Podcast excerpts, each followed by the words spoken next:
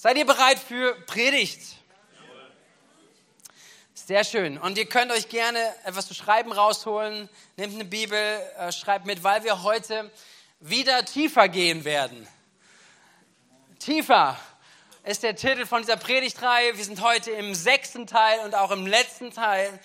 Ähm, und es ging darum, dass wir angefangen haben, einen Brief anzuschauen von dem Apostel Johannes. Jemand, der ein Freund von Jesus gewesen ist, der mit Jesus Leben geteilt hat, drei Jahre ungefähr, so können wir es aus der Bibel entnehmen und der eng mit Jesus zusammen war, Jesus richtig gut kannte von Herz zu Herz. Und dieser Apostel Johannes, der schreibt später, als er alt wird, schreibt er diesen Brief an eine Gemeinde, an Christen. Und wir sehen, dass dieser Brief immer noch aktuell ist und heute. Und wir gehen da wirklich rein und, und dieser Titel heißt tiefer. Zum einen, weil wir wirklich reingraben in diese Texte, in diese, in das, was, was der Gedanke ist, den Johannes auch reinbringt. Johannes ist auch wirklich spannend, weil er manchmal gar nicht so leicht zu verstehen ist. Wenn man anfängt, so diese Briefe zu lesen, denkt man, was will er mir jetzt gerade sagen, oder? Und dann ist er auch ein Typ, der seine, seinen, seinen Brief so schreibt und gewisse Themen hat. Wir haben sechs Schwerpunkte erarbeitet, sechs Schwerpunkte, die da drin sind. Aber er umkreist es immer wieder. Ja, er kommt immer wieder und noch ein bisschen tiefer, noch ein bisschen tiefer. Und das ist das, warum auch diese Predigtreihe tiefer heißt. Und vor allen Dingen, weil es sein Hauptanliegen ist, dass wir nicht nur als Christen irgendwie unterwegs sind und sagen, okay, habe ich mich ungefähr ganz gut verhalten für einen Christen in der letzten Woche. Wie war meine letzte Woche? Bin ich gut durchgekommen? War ich ein guter Christ? Sondern es ist gar nicht sein Ansatz. Sein Ansatz ist es für eine Nachfolge, für Jesus nachzufolgen. Der Ansatz, bin ich in meiner Beziehung zu Jesus tiefer gewachsen. Wachs, wächst meine Beziehung zu ihm. Wachse ich, wächst etwas, prägt etwas von seinem Wesen, mein Wesen mehr und mehr, gebe ich ihm Raum. Und das ist ein ganz anderer Ansatz, als zu sagen, okay, ich gucke mal, dass ich mir irgendwie besser aussehe, besser christlich aussehe, mich besser christlich verhalte, sondern eigentlich sein Ansinnen ist, dass wir tiefer mit Gott verbunden sind. So ist dieser Vers 1. Johannes 1, Vers 3, wo er das sagt. Wir möchten, dass ihr mit uns verbunden seid, mehr noch, dass ihr zusammen mit uns erlebt, was es heißt, mit dem Vater und mit seinem Sohn Jesus Christus verbunden zu sein. Ganz kurz möchte ich nochmal darauf eingehen, auf den Kontext auch von damals, nämlich, dass er äh, geschrieben hat an Christen, die Jesus selbst gar nicht mehr gesehen hatten. So wie wir heute. Wir haben Jesus nicht auf dieser Erde gesehen, aber wir haben von Zeugen gehört.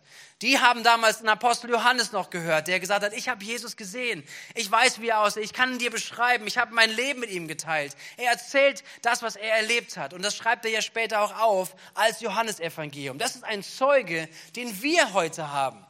Das kannst du dir sonst nicht ausdenken. Du kannst dir das Evangelium, die Botschaft von Jesus nicht selbst ausdenken, richtig? Sondern du hast Zeugen. Die Bibel zeugt davon. Und das ist etwas, was ähnlich ist auch wie die Christen damals. Sie haben Jesus nicht gesehen, aber sie haben Zeugen davon gehört, was Jesus gelebt hat und was er gelehrt hat. Und nach einiger Zeit kamen gerade in diese Gemeinde, wo Johannes hinschreibt, kamen Menschen mit hinein, die größere Erkenntnisse hatten.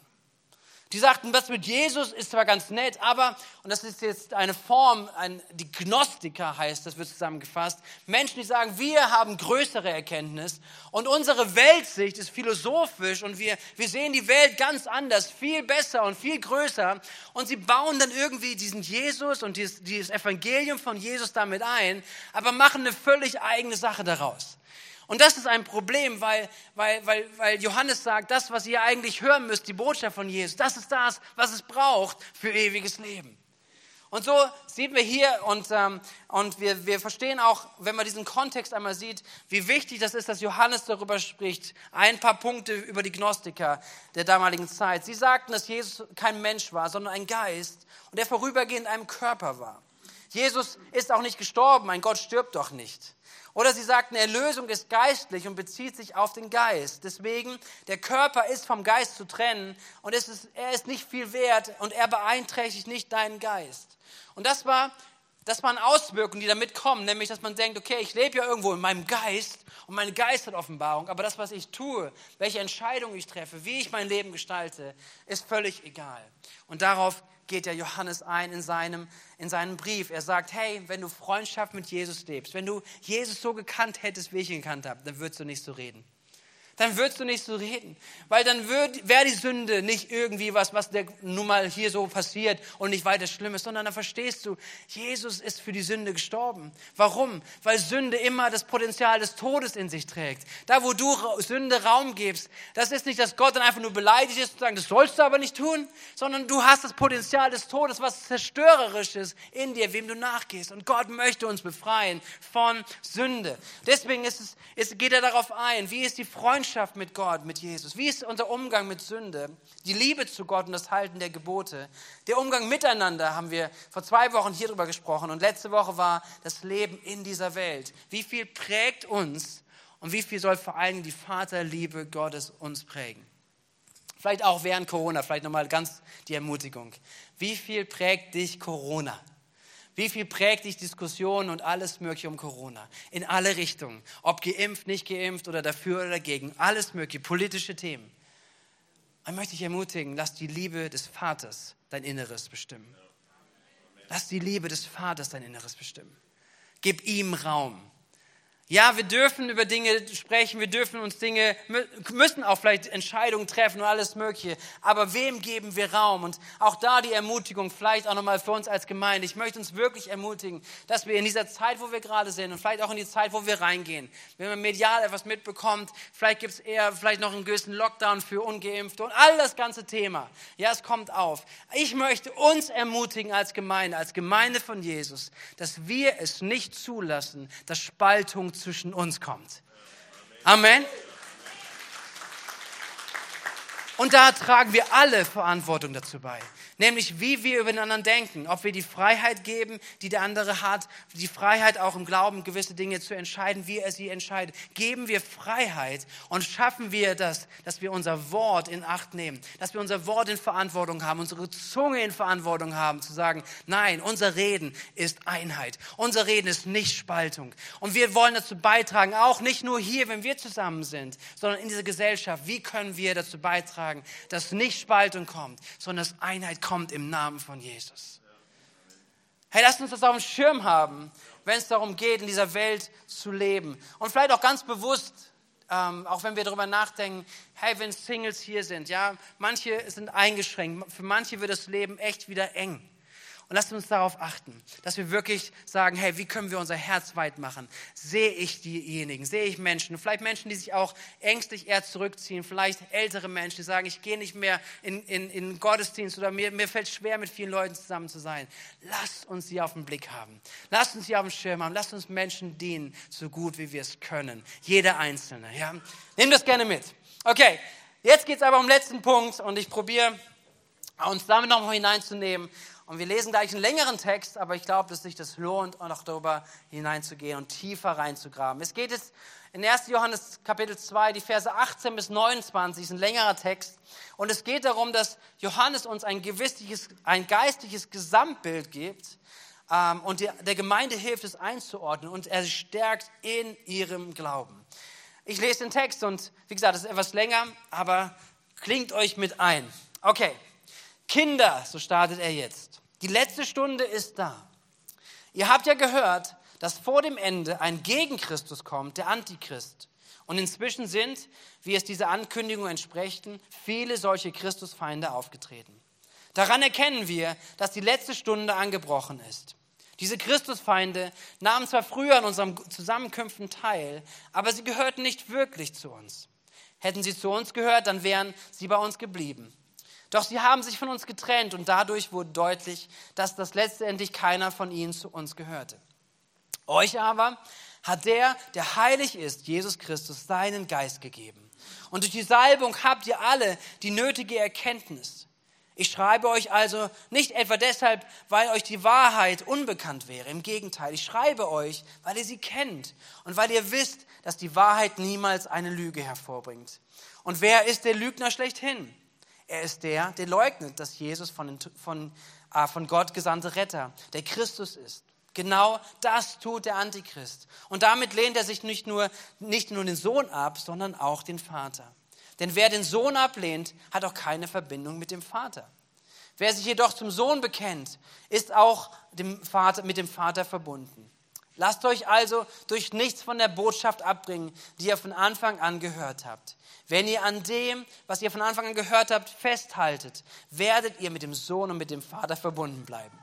Und damit erfüllt sich die Zusage, dass Jesus Christus uns gemacht hat, die Jesus Christus uns gemacht hat. Wir haben das ewige Leben.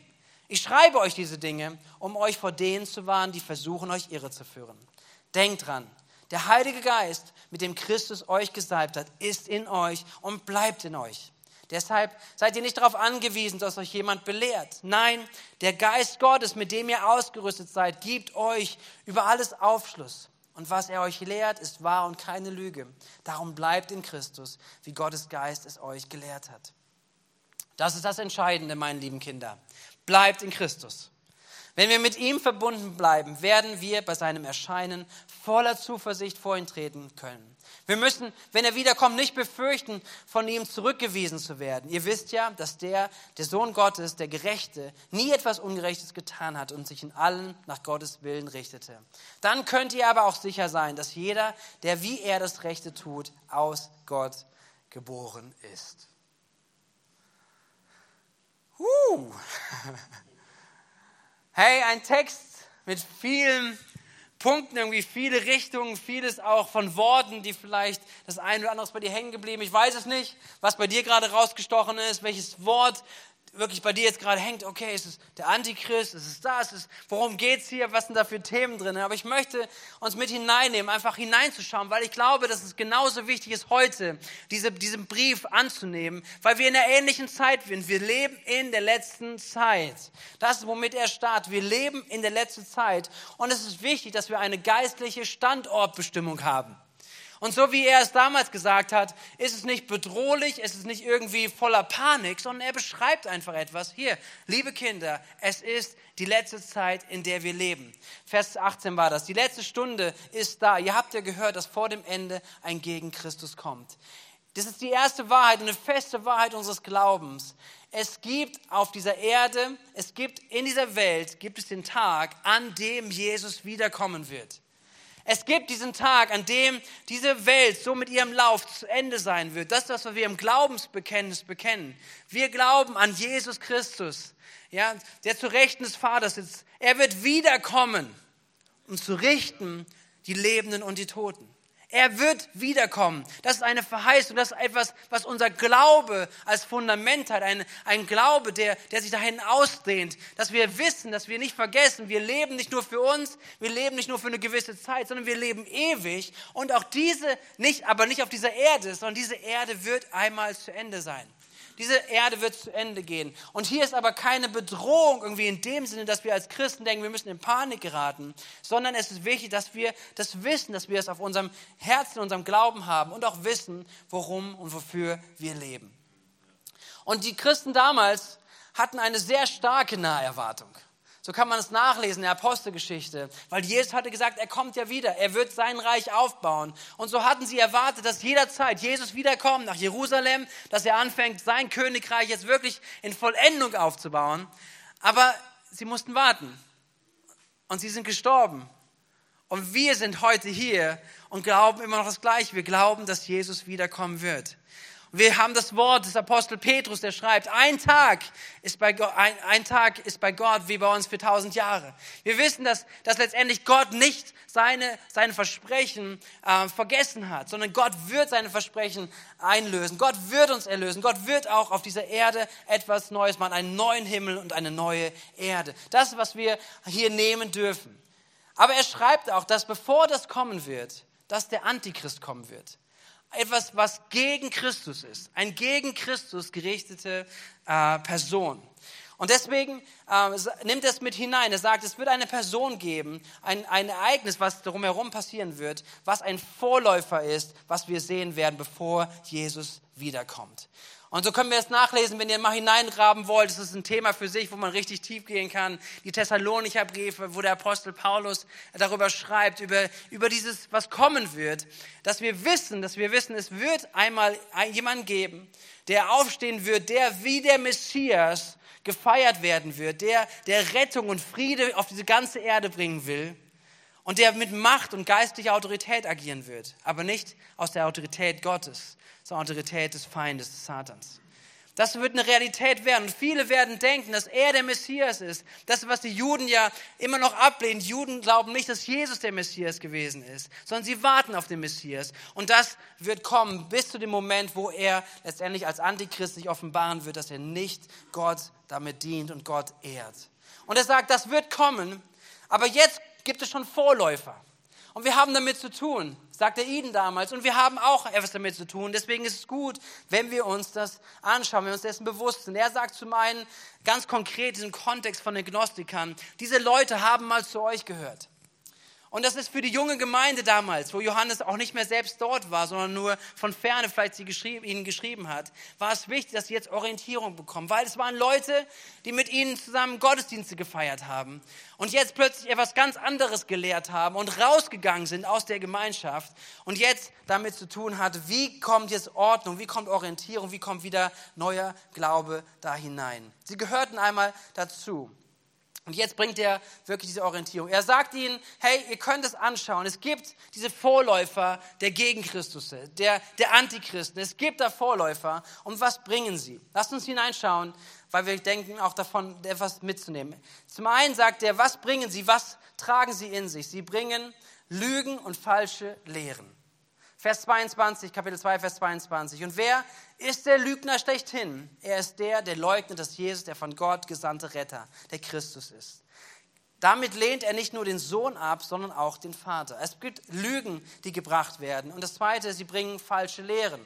Kapitel 4 aus dem ersten Johannesbrief, wo es heißt, liebe Freunde, glaubt nicht jedem, der behauptet, seine Botschaft sei ihm von Gottes Geist eingegeben, sondern prüft, ob das, was er sagt, wirklich von Gott kommt. Denn in dieser Welt verbreiten jetzt zahlreiche Lügenpropheten ihre falschen Lehren. An Folgenden könnt ihr erkennen, ob jemand sich zu Recht auf Gottes Geist beruft. Wer sich zu Jesus Christus als zu dem bekennt, der ein Mensch von Fleisch und Blut geworden ist, hat den Geist, der von Gott kommt. Wer sich nicht zu Jesus bekennt, hat nicht den Geist, der von Gott kommt. Aus ihm spricht vielmehr der Geist des Antichrists. Ihr habt ja gehört, dass der, dieser Lügengeist in der Welt gekommen wird und inzwischen ist er bereits da. Wir sehen hier zwei Punkte, die, hier, die der Apostel Johannes rausbringt über den Antichrist. Nämlich das eine, er verbreitet Lügen. Und zwar Lügen über Jesus wer Jesus war, was Jesus getan hat. Jesus als den Retter. Und ist es nicht spannend, wenn man das mal durchgeht, auch heute sieht? Wir können mit so vielen Leuten über Gott sprechen, richtig? Du kannst irgendwie über Gott kannst du überall sprechen. Also meistens, ja. Und dann sagt man dir, ja, glaub du mal an deinen Gott. Aber weißt du, was, wenn richtig spannend wird, wenn du anfängst über Jesus zu sprechen. Wenn du anfängst über Jesus zu sprechen und plötzlich scheiden sich die Geister.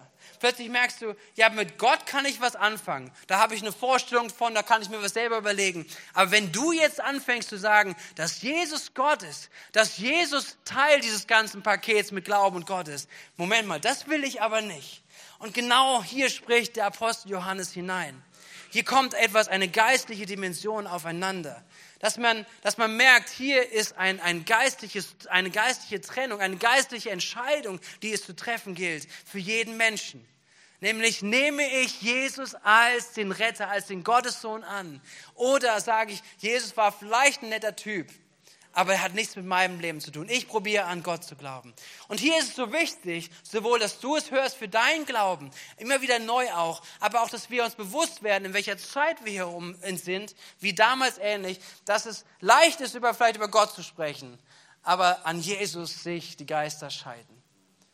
Und Jesus, das ist die Antwort, Jesus der Retter ist. Da komme ich gleich nochmal drauf. Das Zweite, was er sagt, einerseits ist es ein Lügengeist, der da unterwegs ist. Das Zweite ist, dass sich ähm, falsche Lehren verbreiten, und zwar von Menschen, die sich zwar auf Gott berufen, aber letztendlich genau das Gleiche tun. Sie lehnen ab, dass Jesus der Messias ist, Jesus der Retter ist.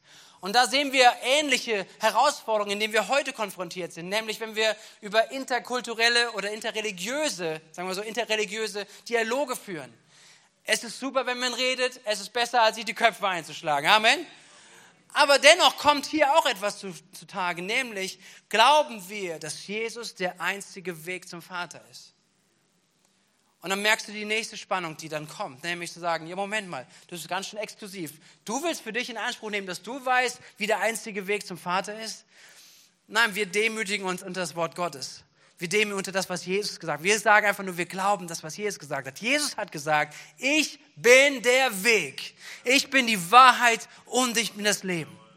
Niemand kommt zum Vater als nur durch mich.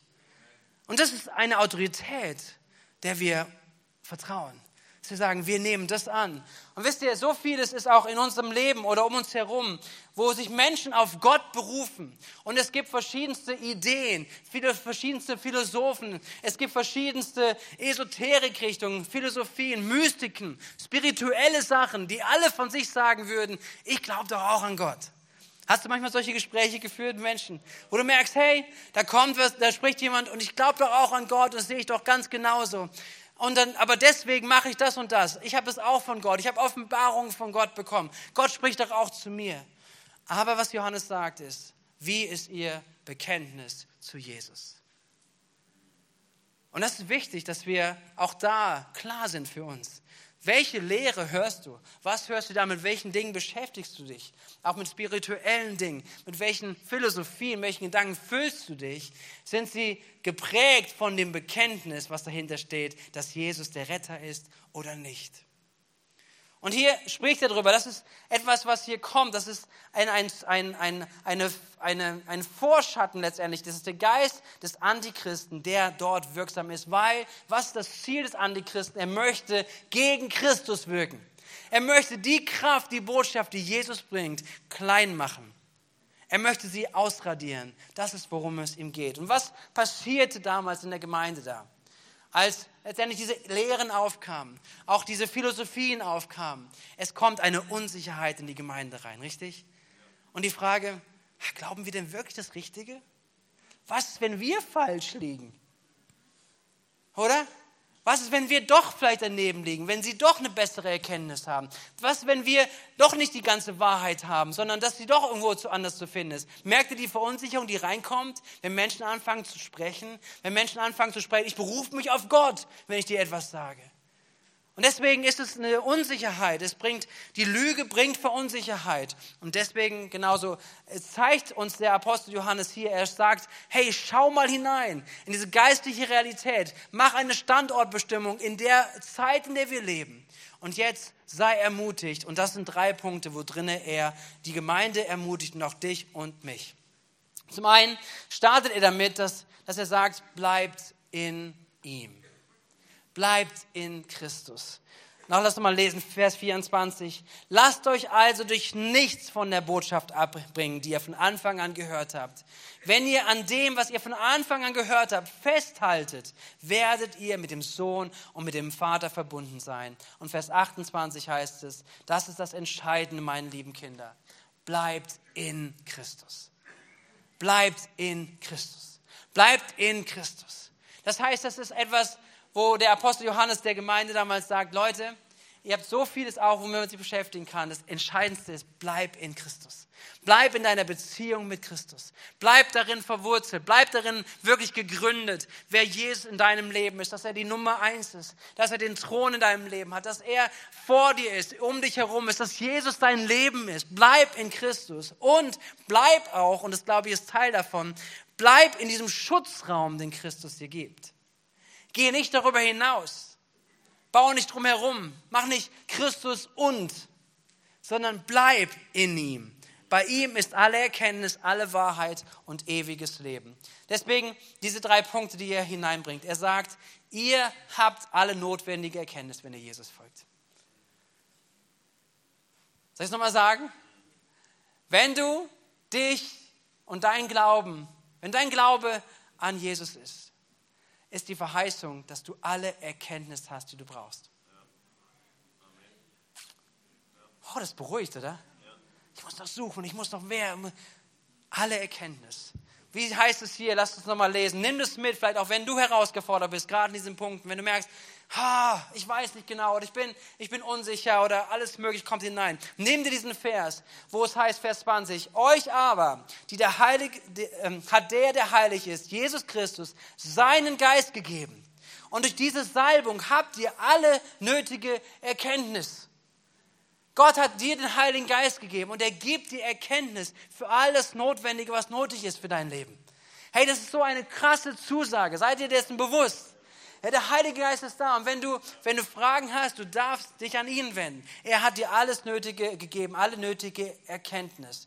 Deswegen dürfen wir wissen, darf die Gemeinde damals wissen, gegenüber diesen Gnostikern, über diese, vielleicht haben sie eine neue Gemeinde gegründet, haben vielleicht eine neue Gemeinde gegründet, wir sind die wirklich Erleuchteten. Ja, wir sind die besser Erkennenden. Wir haben viel mehr Ahnung als ihr. Ja, und das war vielleicht sogar ein Haus weiter. Und sie waren hier zusammen als Jesus-Nachfolger, als die Menschen, die den Apostel Johannes kennengelernt hatten, die das Evangelium von ihm angenommen haben und waren jetzt damit konfrontiert. Da sind jetzt die anderen, die sagen, die haben mehr Erkenntnis, die haben mehr Weisheit, die haben mehr Wahrheit, die machen, was sie wollen. Und er sagt ihnen, Leute, ihr müsst da nicht hingucken. Denn alle Erkenntnis ist euch gegeben eine Salbung des Heiligen Geistes, die auf euch ist, auf deinem Leben ist. Hey, so eine Ermutigung. Das heißt, du darfst daraus schöpfen. Du darfst aus dem Heiligen Geist, der dir gegeben ist, das Leben annehmen. Das zweite ist, ihr habt die gesamte Wahrheit. Nochmal Vers 27. Ähm, denkt daran, der Heilige Geist, mit dem Christus euch gesalbt hat, ist in euch und bleibt in euch. Deshalb seid ihr nicht darauf angewiesen, dass euch jemand belehrt. Und Herr, hier geht es nicht darum, dass wir nicht solche Settings haben, wo jemand auch Lehre weitergibt, wo wir aus dem Wort Gottes hören. Es gibt Berufungen zum Lehrdienst, das brauchen wir. Wir wollen auch Nachfolger sein, die wir Lernende sind. Aber es geht hier darum, dass wir nicht noch eine weitere Wahrheit brauchen als die Wahrheit, dass Jesus der Sohn Gottes ist, dass er auf diese Erde gekommen ist, sein Leben gelassen hat, dass er gestorben ist für deine und meine Sünden, dass er auferstanden ist. Das ist die Wahrheit, an die wir glauben. Und mehr als diese Wahrheit brauchen wir nicht. Was auch immer Menschen erzählen, was immer Lehrmeinungen und Wahrheiten sich aufbauen, was du noch alles dazu nehmen müsstest und was hier noch alles kommt. Es geht darum, diesen Appell zu hören. Hört mich richtig, ja? Wir wollen als Christen tiefer wachsen in Jesus, oder? Wir wollen nicht aufhören. Wir wollen tiefer in ihm uns verwurzeln. Wir wollen wachsen in unserem Glauben. Aber nicht, dass wir merken, wir brauchen noch mehr Wahrheit, weil die in Jesus nicht alles zu finden ist. Und hier geht es darum, dass der Heilige Geist dir Wahrheit geschenkt hat und in dir ist. Und das Letzte, was er sagt, ihr habt das ewige Leben. Wenn Sie sagen, ihr habt keine Ahnung, wenn Menschen über dich sagen, ach, du kannst dir gar nicht sicher sein, ob du ewiges Leben hast, was passieren kann. Er erinnert sie daran, die Botschaft, die wir gebracht haben, sie bringt ewiges Leben. Deswegen ermutigt er sie noch einmal in Vers 25. Und damit erfüllt sich nämlich die Zusage, die Jesus Christus uns gemacht hat. Wir haben das ewige Leben. Vers 28, das ist das Entscheidende, meine lieben Kinder. Bleibt in Christus. Wenn ihr mit ihm verbunden bleiben, werden wir bei seinem Erscheinen, wenn Jesus wiederkommt, voller Zuversicht vor ihn treten können. Wir müssen, wenn er wiederkommt, nicht befürchten, von ihm zurückgewiesen zu werden. Wenn du manchmal denkst, was tue ich in meinem Leben? Welche Entscheidung treffe ich, auch in der Nachfolge? Welche krassen Entscheidungen, die vielleicht Menschen, die nicht den Geist Gottes in sich tragen, überhaupt nicht nachvollziehen können? Hey, manche können es nicht nachvollziehen, dass du vielleicht gesagt hast, ich gehe heute Morgen, ich stehe auf, ich nehme mir Zeit zum Beten, ich nehme mir Zeit, um in eine Versammlung zu gehen, ich nehme mir Zeit, auf Gott zu hören, ich nehme mir Zeit, einen Gottesdienst zu besuchen, ich nehme mir Zeit, in eine Kleingruppe zu gehen, ich nehme mir Zeit, zu dienen, irgendwo in einem Team teil zu sein, um zu sagen, ich will sehen, dass diese Stadt durchdrungen wird mit dem Evangelium. Ich will sehen, dass diese Region verändert wird. Das sind Dinge, die Menschen nicht nachvollziehen können, die Jesus nicht haben. Und oftmals mag es aber kommen, dass du dich fragst, macht das den Sinn? Lebe ich vielleicht auch an dem Eigentlichen vorbei, was es braucht. Und hier kommt diese Ermutigung, die sagt, hey, du darfst dir sicher sein, wenn du dein Leben ausstreckst danach, so zu leben, wie Jesus gelebt hat. Wenn du so, so liebst, wie Jesus geliebt hat. Wenn das dein Motto ist, dann wirst du erleben, dass Gott, wenn er kommt, wenn er sagen wird, so wie er Christus angenommen hat als den Gerechten, dass er dich annehmen wird als gerecht. Was für eine Zusage, oder? Seid ihr noch da? Okay, da hinten seid ihr noch da. Sehr gut. Hey, ey, es ist so wichtig, einfach das zu nehmen, weil so vieles an Entmutigung, an Lüge, an, an, an allen möglichen Themen da sind. Und es wichtig ist, dass wir wissen, was Gott dir und mir gegeben hat, indem wir drinnen leben. Und der Apostel Johannes spricht zu dem Geist, zu dem Geist der Gemeinde. Und ich hoffe auch, dass dass heute Morgen oder wenn wir dieses Wort lesen, dass, dass der Geist zu unserem Geist spricht. Zu deinem, Heiligen, zu deinem Geist, der in dir wohnt, dass du in dir merkst, eine, eine Bestätigung kommt da. Eine Bestätigung dazu, das, was, was du glaubst, bestätigt sich und es wird gefestigt und es wird klar und Dinge ordnen sich auch ganz neu. Ich möchte zum Ende kommen und noch das kurz zusammenfassen, worüber wir gesprochen haben in diesen letzten äh, Wochen, in diesem tiefer gehen. Denn letztendlich sehen wir, dass der Apostel Paulus uns hilft, einen guten Blick, Apostel Johannes, einen guten Blick für unser Leben zu bekommen. Ich glaube, dass es hilft, dass wir keine idealisierte Vorstellung von Christsein haben, oder? Vielleicht manchmal denken wir, dass Christen müssen perfekt sein und wir haben gehört und immer wieder gelesen, ja, Jesus-Nachfolger wollen so werden wie Jesus. Aber wir sind Menschen und wir werden immer wieder Fehler machen. Aber wir haben einen gnädigen Gott, der uns vergibt. Aber unser Innerstes ist nie, dass wir da stehen bleiben, sondern dass wir uns verändern lassen möchten. Ob wie, wie alt oder wie jung du bist. Amen. In uns ist ein Drängen danach, sagen, Jesus, verändere du uns. Wir wollen, wir wollen, dass du auf uns abprägst, dass du uns auf uns abfährst. Wir sind niemals zufrieden mit der Sünde zu leben. Wir wollen werden wie Jesus. Wir wollen nach dem Vorbild, was Jesus gelebt hat, fühlen wir uns verpflichtet, so zu leben und Menschen so zu lieben, wie er Menschen geliebt hat. Das ist etwas, was wir mitnehmen können aus dieser Predigtserie, aus diesem Buch des Johannes, aus dem Brief des Johannes und was er immer wieder auch tiefer hineinbringt. Und auch heute, dass wir erkennen, auch Tendenzen, Lehren und Strömungen, die darüber hinausgehen. Und dass wir zurückkommen zu der Basis. Zurückkommen zu dem Eigentlichen, was zählt. Weil wenn Jesus als der Gekreuzigte nicht der Mittelpunkt ist von dem, was wir glauben, von dem, was wir lehren, dann sind wir am Eigentlichen vorbei. Amen. Jesus ist die Botschaft, an die wir glauben. Jesus ist die Botschaft und die Antwort, die diese Welt braucht ob die Welt sie versteht oder nicht. Aber Jesus ist die Antwort.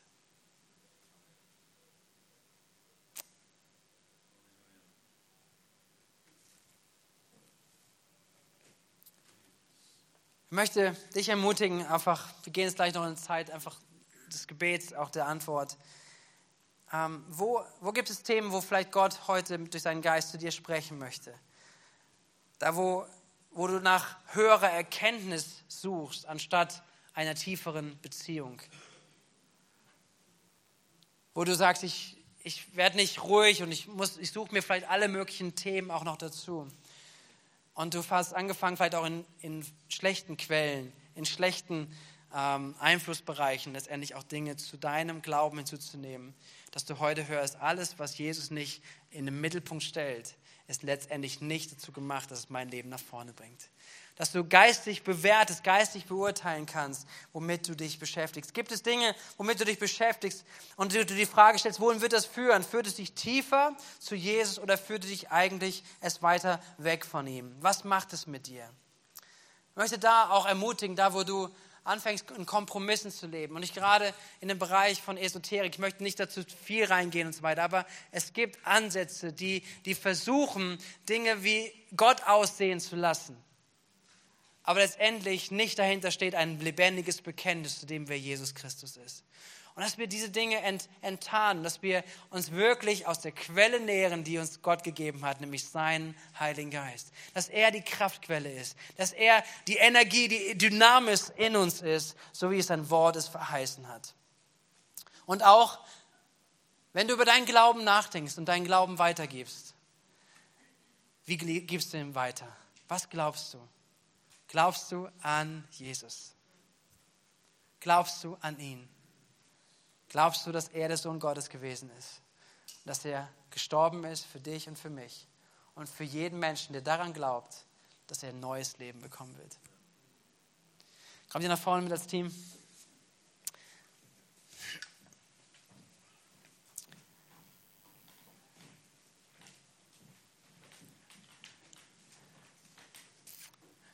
Seid ihr da? War viel Text, viele Gedanken. Es lohnt sich, dem nochmal nachzugehen, nochmal nachzulesen. und auch weiter reinzugraben. Aber so wichtig, dass wir ein stabiles geistliches Fundament in unserem Leben haben. Komm, lasst uns aufstehen gemeinsam.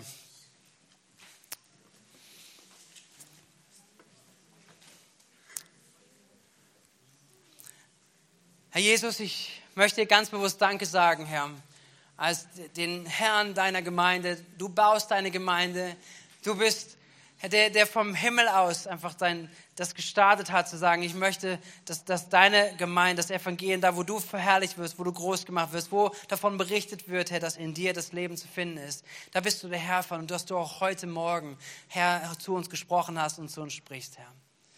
Herr, du hast uns deinen Heiligen Geist verheißen. Er ist ausgegossen auf die ganze Erde und wir dürfen auch heute mit der Wahrheit und der Kraft und dem Wirken deines Heiligen Geistes rechnen.